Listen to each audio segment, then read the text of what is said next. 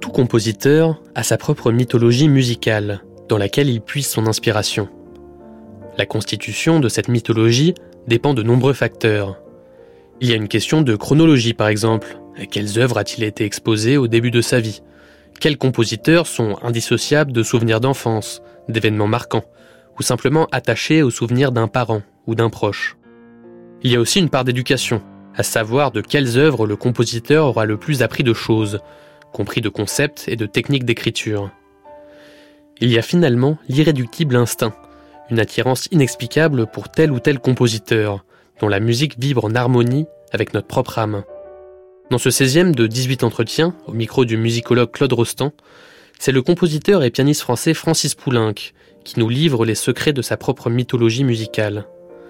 Ses parents spirituels, ses guides et ses compositeurs préférés, Poulenc révèle tout aux auditrices et aux auditeurs, dans cette émission diffusée pour la première fois le 2 février 1954 sur Paris Inter. La radiodiffusion française présente Entretien avec Francis Poulenc.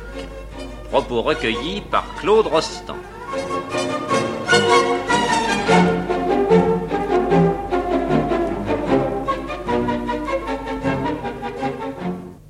Vous m'avez parlé l'autre jour des peintres et des peintures que vous aimez ou que vous admirez, ou avec lesquels vous vous sentez des, des atomes crochus, voire ceux qui ont pu avoir même de l'influence sur vous, sur le plan musical. Oui, oui, comme Matisse. Mais il serait peut-être bien temps aujourd'hui de revenir un petit peu à la musique tout de même, de reporter une conversation du même genre justement dans le domaine de la musique pour savoir non pas tellement quels musiciens ont pu avoir, à votre avis, de l'influence sur vous, mais ceux qui vous touchent le plus, qui sont, euh, qui sont le plus proches de vous, de votre sensibilité, de votre cœur.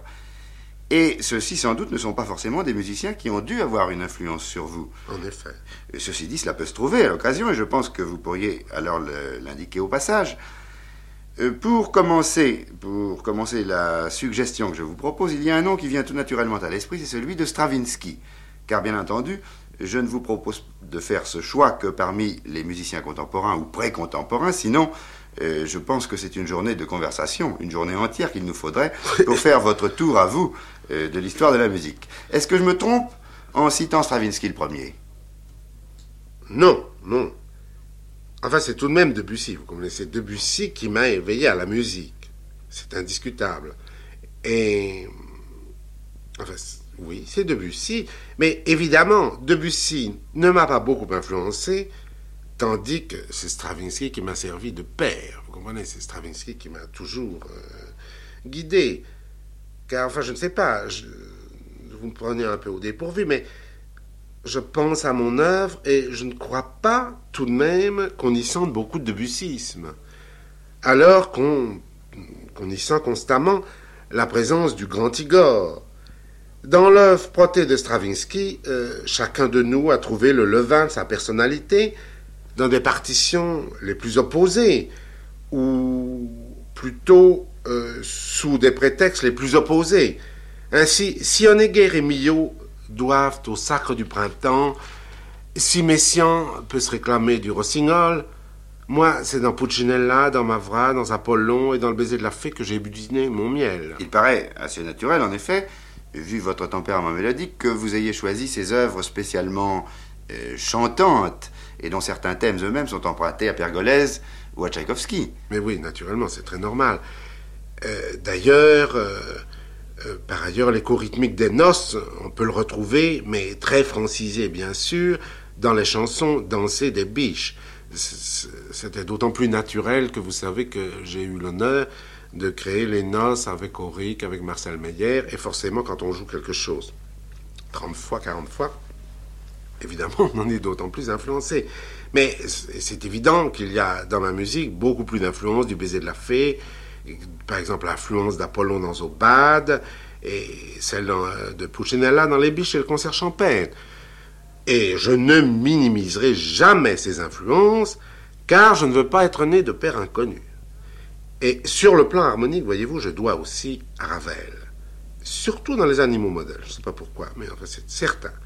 Mais naturellement, je dois énormément à Satie, et là peut-être plus esthétiquement que musicalement. Quant à Chabrier, c'est mon grand-papa. Et Moussorski demeure mon maître dans le domaine mélodique. Eh bien, ça fait un très bel arbre généalogique, tout ça. Ben oui, c'est pas mal. Je vous ai demandé l'autre jour le nom, les noms, plutôt, des six peintres du XXe siècle que vous préfériez. Est-ce que je pourrais vous poser la même question aujourd'hui pour les musiciens? Allons, bon. Six. Six. Bon. Six, c'est bien peu. Voyons, laissez-moi réfléchir. Naturellement, je serais injuste. Vous comprenez Une fois que je vous aurais dit ça, je regretterais le septième. Naturellement, il y a Debussy. Puis Stravinsky. Puis Satie. Ça fait trois. Puis l'admirable Fayard. Ça fait quatre. Puis Ravel. Cinq. Et Bartok. Et Bartok. Ça fait six. Mais vous comprenez, je suis très triste de laisser à la porte, par exemple, mon cher Prokofiev. C'est là l'injustice de ces jeux, tout, tout gratuits, heureusement. Oui, complètement gratuit. Mais au fond, euh, dans l'ensemble, vous venez de nommer là des musiciens qui, en dehors de toute question de génie ou de la valeur euh, intrinsèque de leur œuvre, se sont signalés à leur époque par leur invention, par, par la nouveauté, l'originalité, l'audace même des apports qu'ils ont faits à la musique. Mais, alors, dans ce cas-là, Comment se fait-il que l'on ne voit pas figurer un petit peu dans votre nomenclature l'un des trois grands représentants de l'école de l'école viennoise qui tout de même, euh, comme inventeurs de notre époque, sont parmi les plus originaux et les plus audacieux, Schoenberg, Berg, Webern, n'est-ce pas?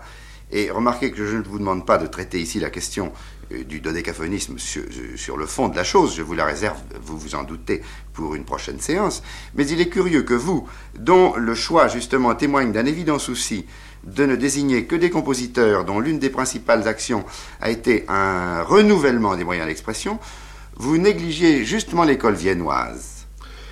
Écoutez Claude, je, je ne néglige pas l'école viennoise du tout, puisque je me suis demandé si le numéro 6 je ne vous dirais pas Berg à la place de Bartok, voyez-vous. Et si vous m'aviez donné sept musiciens, j'aurais certainement dit Berg.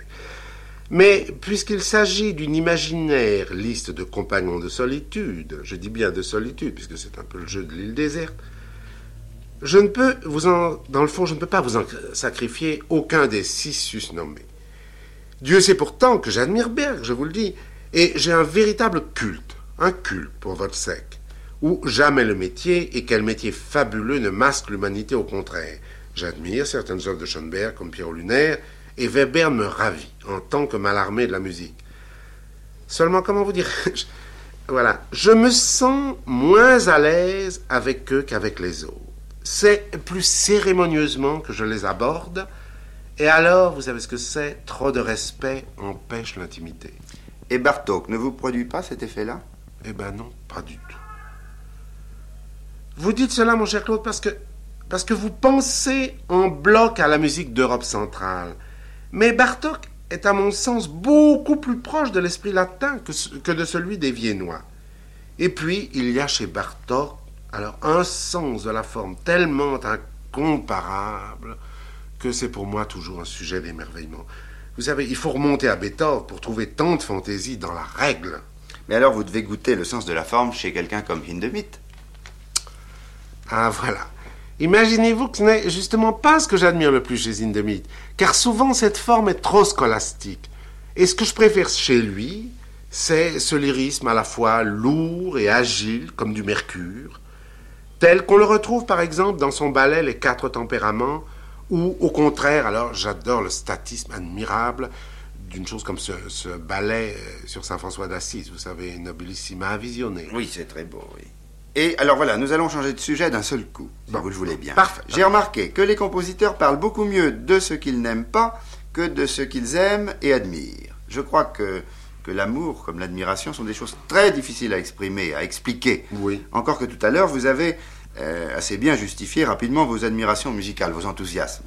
C'est pourquoi euh, je pense que nous apprendrions à vous connaître mieux encore si vous vouliez bien nous parler de vos dégoûts musicaux. si vous voulez bien oser nous en parler. Enfin, je veux dire, d'en parler avec toute la gamme de nuances que ça suppose. c'est ça. Depuis la, la fureur sanguinaire Oh et l'horreur physique, jusqu'à euh, une certaine admiration indifférente qui reste en fin de compte un sentiment euh, négatif lui aussi. Oui. Je crains que pour de multiples raisons, il ne faille borner euh, mes questions qu'à des auteurs morts. C'est plus prudent. Et laisser de côté les vivants, euh, sur certains desquels, cependant, j'imagine que vous auriez à dire. De toute façon, si vous vous en ressentez, laissez-vous aller. Mais je crois que déjà, avec quelques grands disparus, nous aurons de quoi faire. Il y a quelques mois, j'avais posé la question à Darius Milhaud. Et le résultat, euh, je dois dire, avait été assez décevant, car si, selon son habitude, il s'était précipité sur Wagner pour le piétiner sans pitié, il n'avait au fond exécuté personne d'autre. Eh ben, mon cher Claude, je vois que vous comptez sur moi pour faire scandale en émettant des jugements qui sembleront à certains paradoxaux, à d'autres tout simplement monstrueux. Je me prêterai cependant au jeu, ne serait-ce que pour justifier ma position vis-à-vis de certains musiciens au sujet desquels on a faussé mes jugements jusqu'à les rendre ridicules. Je crois, et je suis convaincu d'ailleurs, qu'on les a faussés exprès. Oui, je vois où, vous voulez en venir, mais avant de parler des modernes, euh, restons-en au classique, si vous voulez. Ah ben alors vous attendez une réédition de l'Abba Wagner de Darius Milhaud. Eh bien, vous ne l'aurez pas. Car Wagner me pèse souvent, m'ennuie, m'endort, mais je l'admire. Oui, mais alors est-ce qu'il ne s'agit pas chez vous, comme chez beaucoup de musiciens français, d'une sorte de d'incompatibilité d'humeur avec la musique germanique, surtout quand elle est romantique? Mais pas du tout. Car, voyez, vous savez bien que j'adore Richard Strauss, par Et exemple. Brahms Oh, Brahms, alors ça. Moi, je trouve que Brahms, enfin, c'est un très grand musicien, naturellement, mais pour moi, il a la- les défauts de Schumann et pas le génie de Schumann. Bien sûr, il a du génie, ça, c'est évident. Mais c'est un génie qui me laisse totalement indifférent. C'est trop lourd, trop long. Mais alors, comprenez? dans ces conditions-là, même certains maîtres classiques doivent vous paraître insupportables. J'imagine que Beethoven, par exemple, avec ses quatuors en particulier, Oh là là là là là là, mais non, mais non, mais non, l'équateur de Beethoven, justement, l'équateur de Beethoven présente pour moi un caractère de nécessité.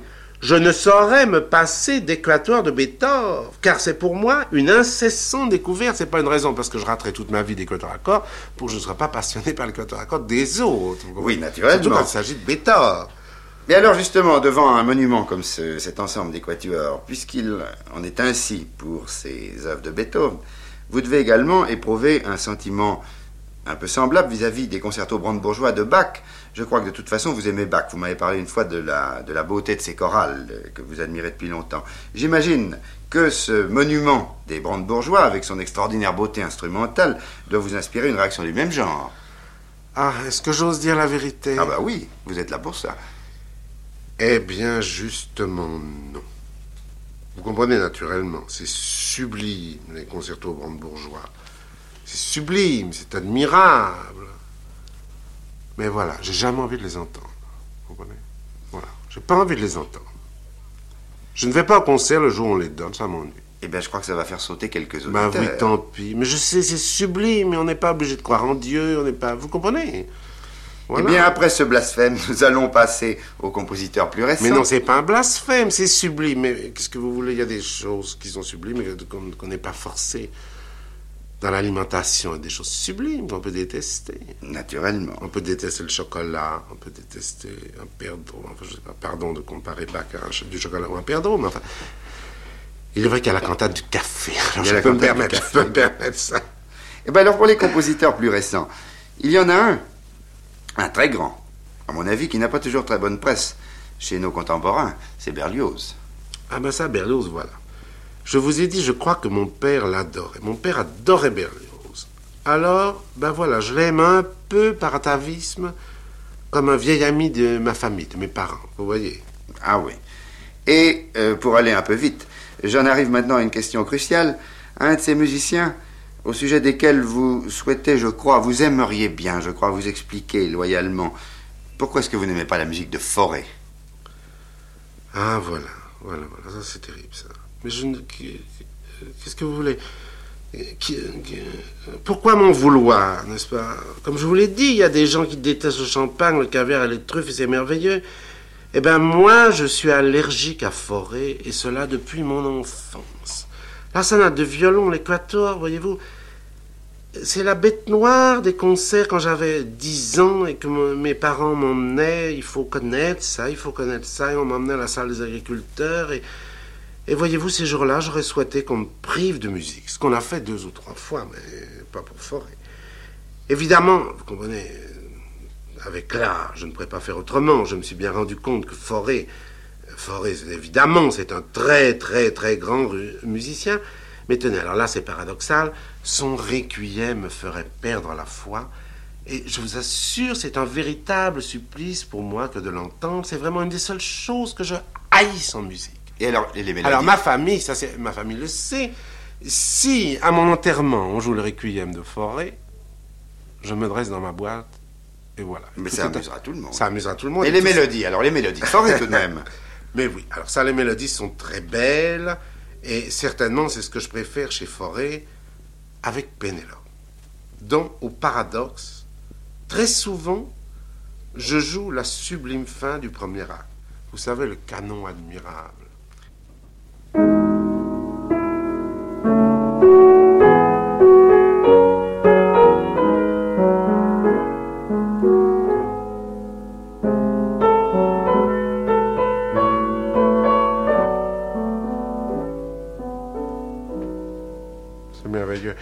Vous savez, il y a ce baissé de rideau qui est, qui est si beau comme ça.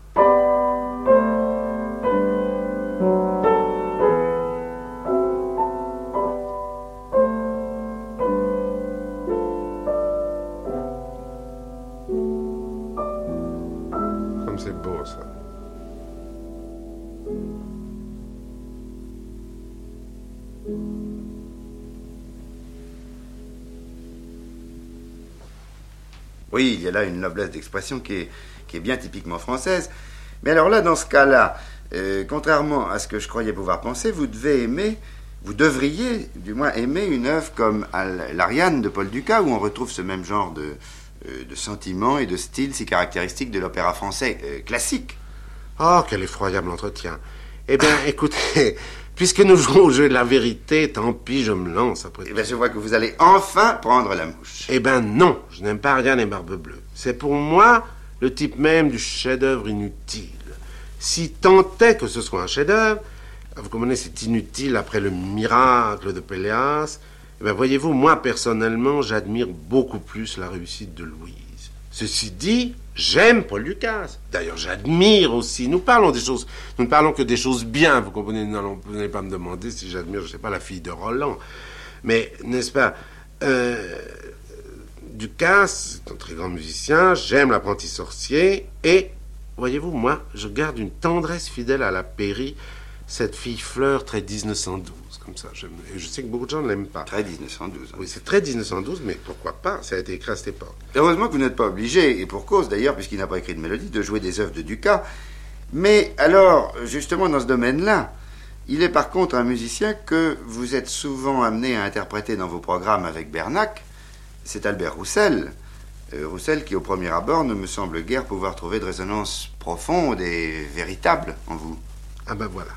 C'est ici surtout que je souhaite m'expliquer clairement pour qu'on comprenne ce qu'il y a chez moi de déférence et d'admiration profonde, je dis admiration profonde, pour une musique que je n'aime auditivement pas. Vous saisissez la différence Oui. Dieu sait pourtant que l'homme m'était cher. Et voyez-vous, je respectais tant Roussel que le lendemain de sa mort, j'ai déchiré un journal que je tenais depuis 1925 uniquement pour la seule raison que j'y parlais, je suis certain, et souvent, à plusieurs reprises, avec injustice, de plusieurs de ses œuvres. Voyez-vous, tout cela, c'est une question d'épiderme. Le sens harmonique et la couleur orchestrale de Roussel me sont totalement contraires. Je n'y peux rien.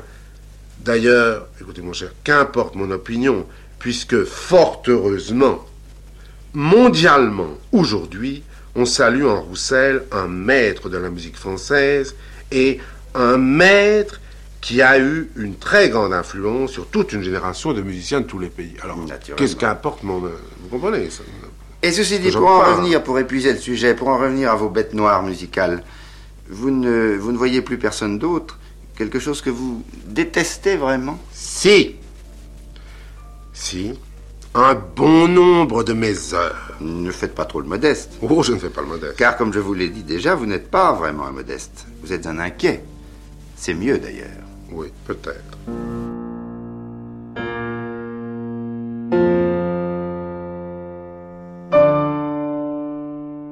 C'était le 16e de 18 entretiens avec Francis Poulenc, diffusé pour la première fois le 2 février 1954 sur Paris Inter. À suivre.